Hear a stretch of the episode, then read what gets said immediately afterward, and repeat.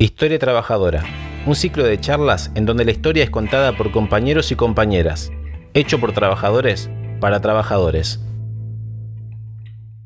El 18 de abril de 1858 comenzó a publicarse El Proletario, un periódico semanal dirigido por Lucas Fernández, con el objetivo de reflejar la realidad de los afroargentinos. Tenía un claro mensaje de que en la unión estaba la fuerza, e instaba a organizarse para la obtención de objetivos comunes. En junio de 1858, luego de ocho entregas, el proletario aparece por última vez, pero dando inicio en su registro a la historia de la comunicación gráfica del movimiento trabajador. Aprovechamos este puntapié para charlar con Pablo Rodríguez, delegado sindical de ATE, sobre lo que fue la aparición y el desarrollo de los periódicos obreros, así como también sobre la comunicación de las organizaciones sindicales.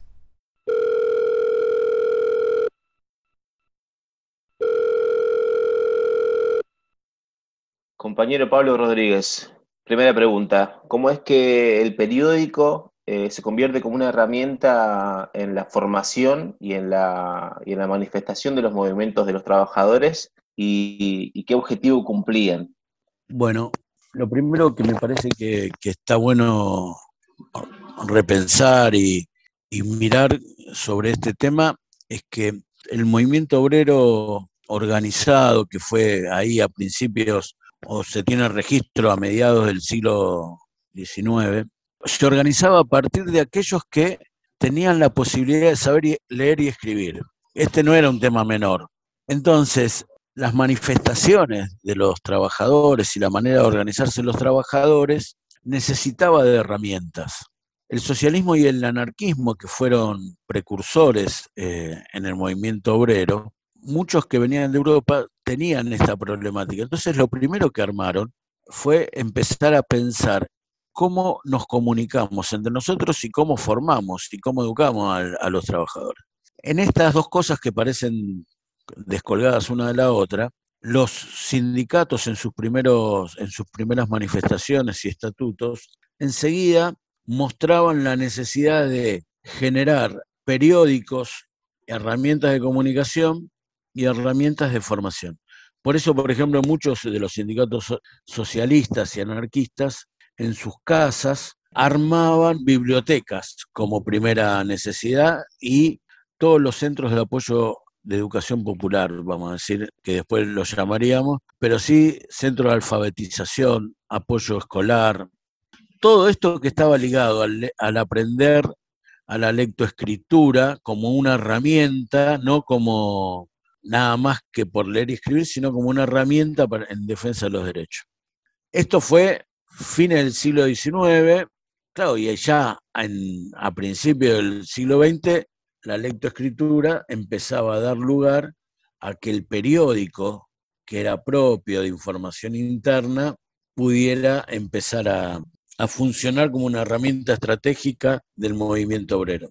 Es más, cuando uno va leyendo historia del movimiento obrero, en realidad el tener el mimeógrafo, la imprenta, era como el gran logro, porque si no dependía siempre de las imprentas privadas, vamos a decir. Entonces el tener un mimeógrafo o una imprenta era una, tener una herramienta de lucha. Ahora, ¿era solo informativo de lo que pasaba adentro del sindicato o del movimiento obrero? No.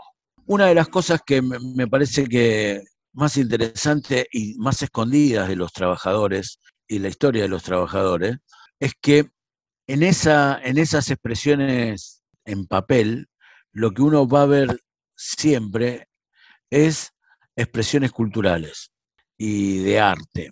Entonces, había poesía, había textos de poetas, textos de libros que venían de Europa. Era una manera de transmisión cultural.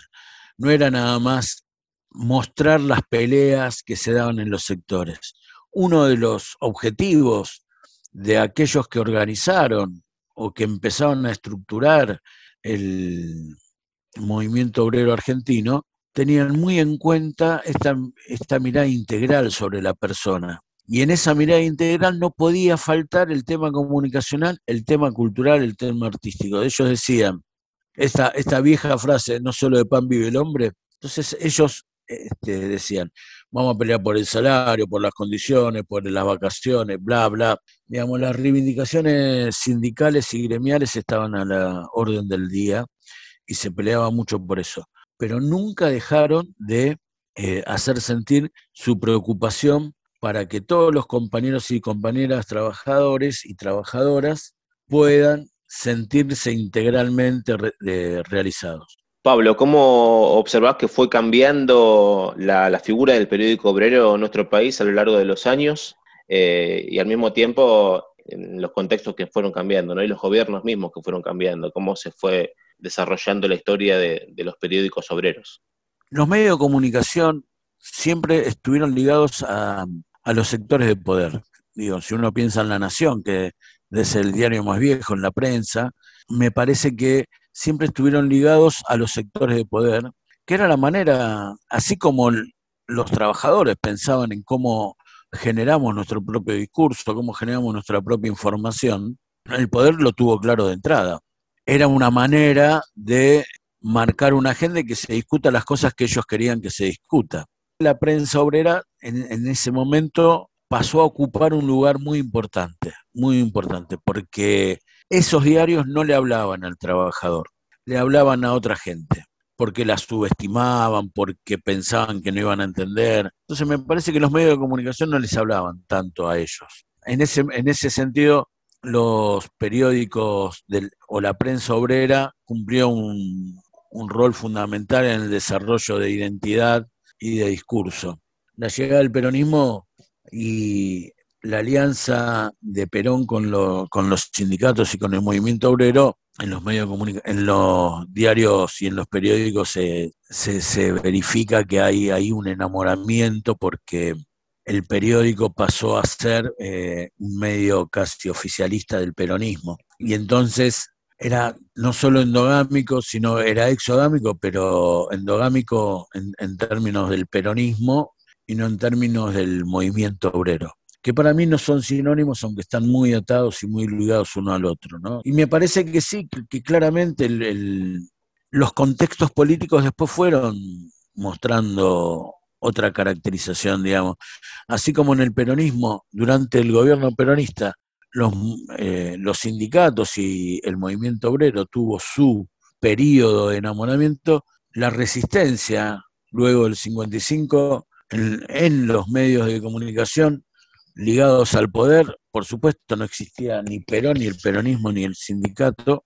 Y en la época de la resistencia, todos los medios de comunicación ligados al poder invisibilizaron al movimiento obrero, invisibilizaron al peronismo y los diarios obrero, la prensa obrera, así se dice mejor, me parece, la prensa obrera terminó siendo determinante en la resistencia del pueblo trabajador en búsqueda de el Perón, de su líder, pero también en búsqueda de respuestas a una política invisibilizadora de los trabajadores. Este nuevo siglo trajo con, consigo una diversificación de los medios de comunicación y claramente la prensa obrera con sus periódicos de papel, así como también los periódicos de papel de los sectores de poder, han caído un poco en desuso, ¿no? Y se tuvieron que, adaptar. ¿Cómo ves ese desarrollo también de, la comunicación obrera en este nuevo, en este nuevo panorama? Por un lado, es cierto que los medios, los medios gráficos en líneas generales se han modificado. Ahora, ¿por qué lo sostiene el poder los medios gráficos? Si, es más, en algún momento dicen hasta que no son redituables, no son rentables. Porque en realidad el medio gráfico, el papel, lo que mantiene culturalmente un bastión. Sigue siendo una muestra de poder frente a los otros. Me parece que al, interior de la clase trabajadora, del movimiento obrero, hay una convocatoria a la explosión tecnológica hizo que la información circule de manera mucho más rápido y por distintos canales y vías de las que uno estaba acostumbrado. Y ahí está el desafío de cómo la prensa obrera no puede competir frente a, los mega emprendimientos multimediáticos, pero sí tendrá que ajustar las herramientas para poder llegar a los compañeros trabajadores y trabajadoras. Digo, esto para mí es fundamental. Entonces ahí aparecen los programas de radio, aparecen estos los podcasts, aparece la web, el Instagram. El gran tema es qué es lo que queremos comunicar. Los objetivos de la prensa obrera, de los medios de comunicación, de los trabajadores y trabajadoras, sigue siendo el mismo que allá en 1800 y pico, 1900. Tiene que ser el, el elemento que nutra, que amalgame, que genere contenidos, que genere conciencia. Me parece que hoy la prensa obrera y el sindicalismo está como en el gran desafío de seguir diciendo cosas y buscar las herramientas para llegar mejor a los compañeros y las compañeras. El tema de este episodio lo dejamos acá. No olvides seguir las redes sociales de UTEDIC Capital Federal. Hasta la siguiente charla.